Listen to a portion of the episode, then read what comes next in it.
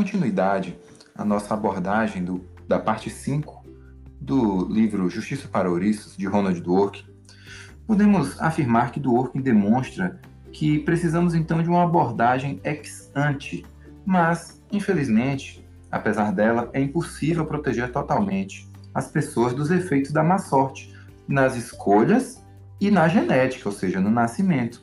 Ele assevera que um seguro mínimo cobrindo eventos de má sorte, com um baixo custo recolhido da comunidade para financiar, por exemplo, desemprego, baixos salários, despesas médicas e previdência social, deve ser providenciado por um governo para que ele não fale em suas responsabilidades econômicas. Mas isso não ofenderia uh, o segundo princípio da dignidade, uma vez que seria obrigatório, não estaria então determinando o que é mais o que é felicidade, o que é mais bem, o que seria o conceito de bem-estar para estas pessoas, Dworkin alega que não comprar esse seguro também seria uma presunção paternalista e alega um juízo de probabilidade.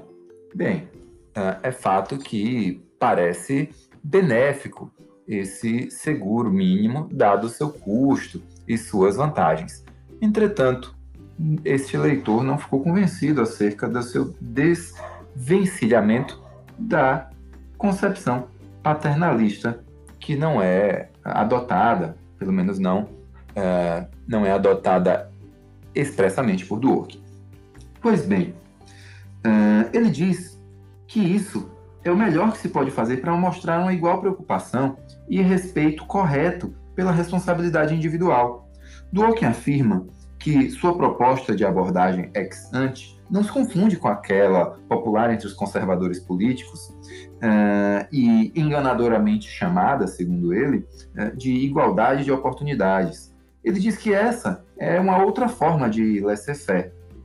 Ele diz que liberdade, por ser um conceito interpretativo, uh, enseja desacordos. Então, os nossos desacordos sobre o conceito de liberdade são genuínos. Ele diz que há dois conceitos interpretativos de liberdade: de liberdade positiva, no qual o governo uh, deve ser um autogoverno, então ele deve de alguma forma possibilitar, por exemplo, a autodeterminação. Essa é uma perspectiva possível daquilo que Dworkin uh, quis dizer com essa frase. E outra interpretação que eu entendo ser possível também é aquela que trata do direito de participação de todo cidadão no governo, embora esta me pareça mais distante desse contexto. Liberdade positiva é essa que a gente falou. Por outro lado, a liberdade negativa, ela é uma, um outro aspecto da liberdade, portanto, uma outra uh, interpretação, né, um outro conceito interpretativo de liberdade, no qual a gente pode afirmar que há um sensível, na verdade, há um nível substancial uh, no qual as pessoas devem estar livres da coerção do governo sobre suas decisões e atitudes. Mas é preciso lembrar que o governo também exerce coerções legítimas certo? Uh, o objetivo da liberdade positiva, ele foi usado por muitos totalitaristas, diz Dworkin, uh, e isso em nome de supostos interesses mais elevados dos cidadãos. Isso pode ocasionar violações terríveis na liberdade, adverte Dworkin. Uh, ele fala que Berlin defendia uma perspectiva problemática de liberdade negativa, sendo a autonomia e, e ela coextensivas. Uh, ofendeu uma, portanto, ofendeu ambas. Uh, toda, toda forma de governo limita de algum modo a liberdade, mas leis como a proibição de matar uh, não comprometem a dignidade dos cidadãos, afirma Dworkin. Ele diz que ele traz, na verdade, uma emenda à equação de Berlin, ao dizer que a liberdade não é uma autonomia total, mas sim uma autonomia substancial. Leis invadem a liberdade quando reduzem demais, reduzem em demasia essa autonomia. O governo não pode limitar a liberdade com base num valor ético controverso, considerando uh, superior ou considerando que esse valor seria popular. Leis baseadas em argumentos morais não obrigam o cidadão a mudar sua concepção de vida ideal, diz Dworkin, embora possam dificultar, dificultar a sua efetivação, ou seja, a efetivação dessa concepção, desse juízo ético do cidadão acerca do que é a vida ideal. Dworkin defende que o âmbito ético em que vivemos deve ser criado sob a égide da independência ética, resultante, portanto, da escolha de milhões de pessoas e não da escolha de maiorias políticas. Os direitos liberais geralmente são aceitos nas democracias liberais em sua expressão mais abstrata, porém, os seus pormenores provocam controvérsias. O devido processo legal, segundo Dworkin, deriva do princípio da igual importância. Liberdade de expressão, livre acesso à informação uh, e oportunidade de influência nas decisões coletivas são, portanto, uh, um, são valores correlatos, uma vez que para ele a liberdade de expressão se forma justamente desse livre acesso à informação e da, da oportunidade de influenciar decisões coletivas. Holmes defende que a liberdade de expressão incondicionada favorece a prevalência dos melhores ideais uh, em uma competição darwinista. Há uma liberdade para adquirir propriedades e não ver uh, expoliadas pela regulamentação financeira, pela regulação financeira e pela tributação, pergunta de, do Orkin. Uh, igualdade de recursos e liberdade uh, na sua utilização é aquilo que do Working defende.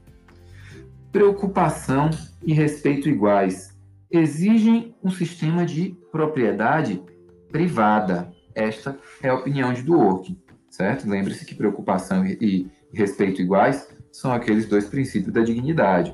Uh, ele fala que tributação excessiva viola, portanto, não a liberdade, mas a justiça embora na maioria dos lugares a tributação seja baixa e insuficiente para providenciar meios uh, de atribuir os direitos às pessoas.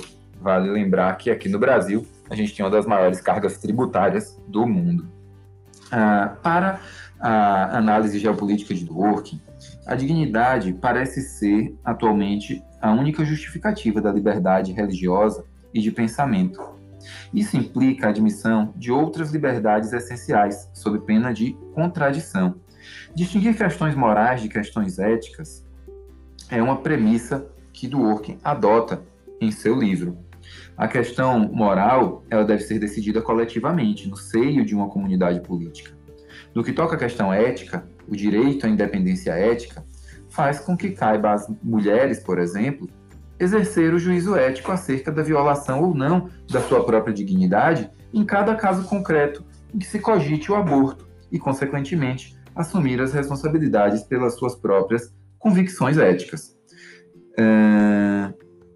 Dworkin, ele fala sobre questões de justiça e de moral, dizendo que questões de justiça e de moral são decididas coletivamente e coercitivamente impostas, mas para participar da deliberação coletiva, cada indivíduo deve ter assegurada liberdade positiva. A gente já viu esse conceito no podcast anterior. Um governo democrático genuíno precisa ser constituído pela maioria das pessoas certas, diz Dworkin. E ele traz a alegoria da cota ou da minoria norueguesa para exemplificar uh, essa afirmação dele. Comunidades uh, hipoteticamente formadas e divididas corretamente e governadas pelas pessoas certas suscitam inúmeros modos uh, de governo democrático. Ou seja, elas podem adotar inúmeros modos de governo democrático. democracia, justiça e eficiência são valores diferentes, diz Dworkin. Ele traz dois modelos de democracia. Um deles é o modelo majoritário, que ele já inicia advertindo que é diferente do utilitarismo. No modelo majoritário, a maioria conserva um poder fundamental. Já no modelo de parceria democrática, as pessoas no governo agem ah, pelo todo, enquanto parceiras, ou seja, é uma espécie de solidariedade, eles se colocam no lugar do outro. veem os interesses do outro, apesar de estarem representando ali apenas um determinado grupo ou alguns dos grupos do todo.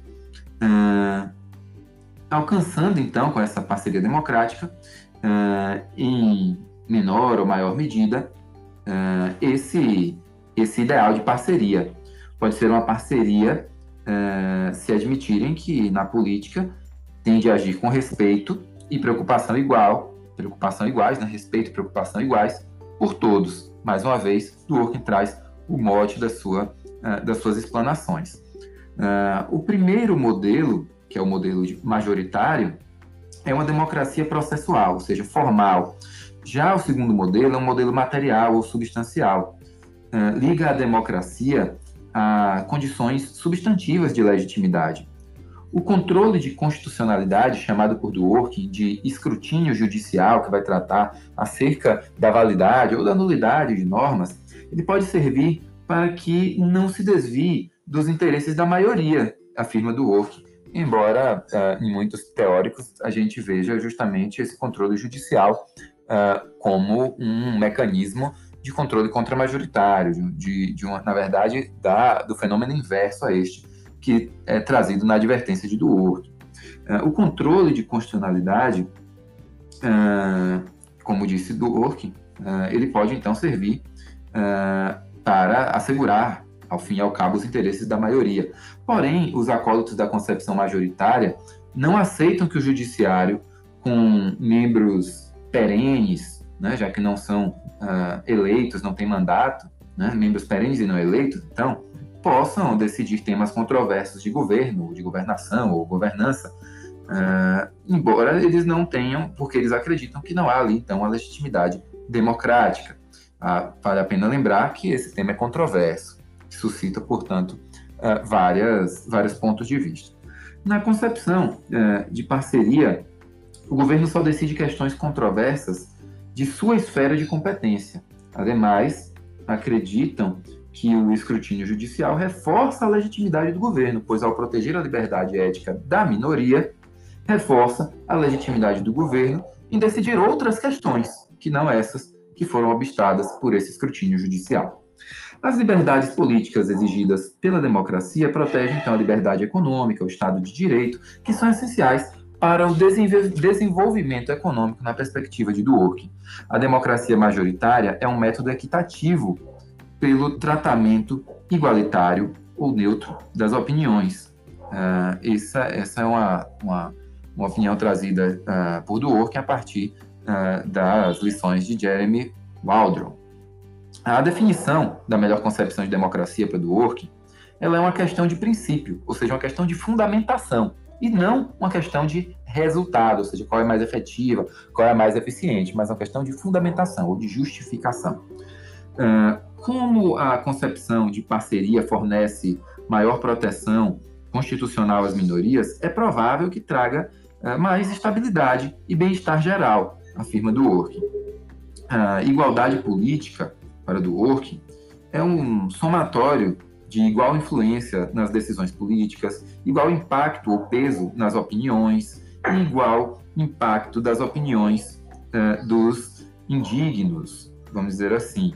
Uh, o, ele critica essas uh, concepções de igualdade política, certo? No decorrer da sua, no decorrer de suas explanações. ele fala que o impacto infinitesimal de cada voto implica na irrelevância política do indivíduo isolado, do indivíduo, portanto, isoladamente considerado. Uh, considerando o potencial positivo de um governo totalitário, uh, a mera falta de, de certeza acerca disso, uh, ou o que ele chama de liberalismo do medo, justificaria o dispêndio, o dispêndio do esquema democrático, é uma reflexão que ele traz. Veja, a gente sabe que a democracia é aquele sistema de governo que potencialmente traz menos danos, um sistema de governo mais seguro, né? Então ele traz essa, esse questionamento se vale a pena gastar tanto, se vale a pena tanto dispêndio, tanto esforço por um sistema que uh, a partir de uma perspectiva do liberalismo do medo, ou seja, é, porque é um sistema que nos previne de tudo aquilo que temos medo, mas é, a gente sabe que é, muitas vezes um, um, outro sistema, por exemplo, a monarquia, é, poderia ser também eficiente. Ele fala que há outras justificativas. Vejamos então a terceira leitura.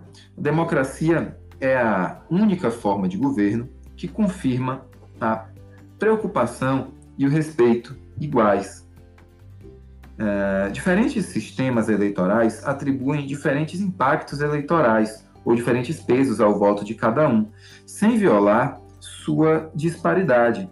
E isso pode favorecer, por exemplo, aumento de mulheres ou de negros na política, mudando o peso do voto ou da representação de cada um, de cada um deles, de cada distrito, de cada estado.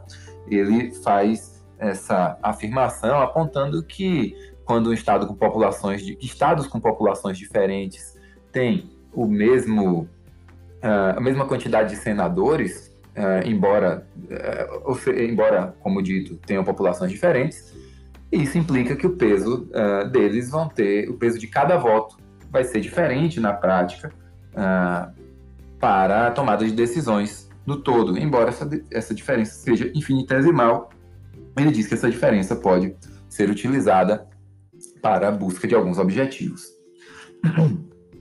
A igualdade aritmética de influência, portanto, não é possível e nem desejável, diz Dworkin. E a igualdade aritmética de impacto só é essencial quando o seu desvio só é essencial quando o seu desvio insulta os cidadãos. É, ele diz que essa igualdade de impacto é, pode ser desejável, né?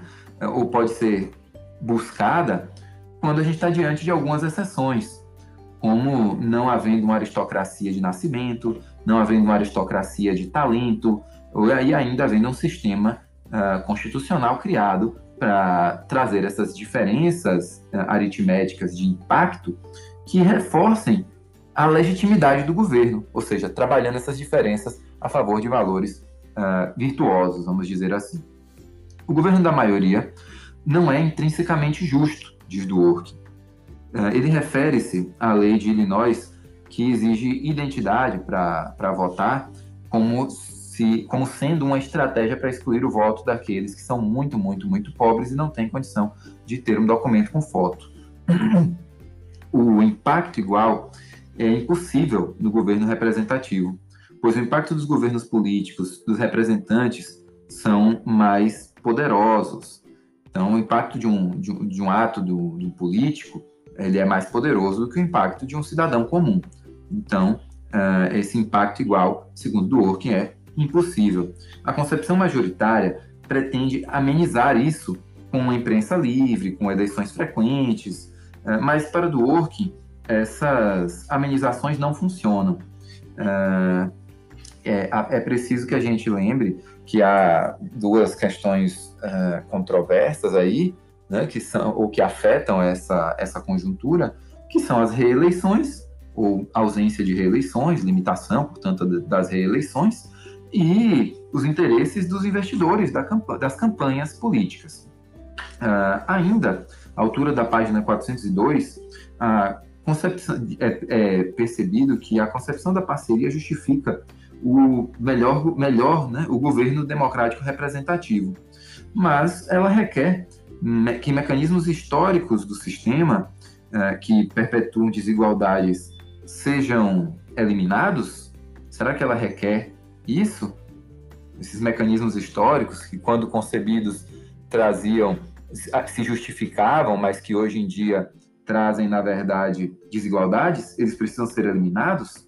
O escrutínio judicial ele pode uh, anular uh, decisões da maioria representada uh, pela lei ou da maioria direta, né, exercendo seu, seu poder político diretamente através de um referendo, uh, e podendo anular.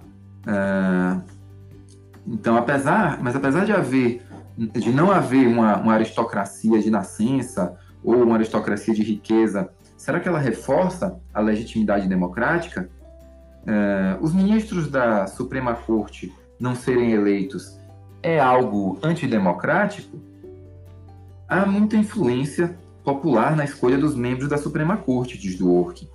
Muitas vezes, além disso, um presidente ou um outro cargo ocupado uh, por, uh, por, titulares de mandato eletivo uh, por um curto período de tempo podem ter um impacto muito maior na vida das pessoas do que os atos de um juiz vitalício.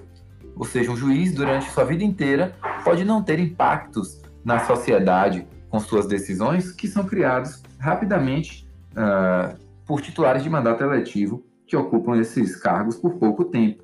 Além disso, o titular do mandato eletivo pode ser impopular. Ele dá o exemplo do George Bush, uh, que ocupou seu mandato durante, até o final, apesar de ser um dos governos mais impopulares da, da, da história recente dos Estados Unidos.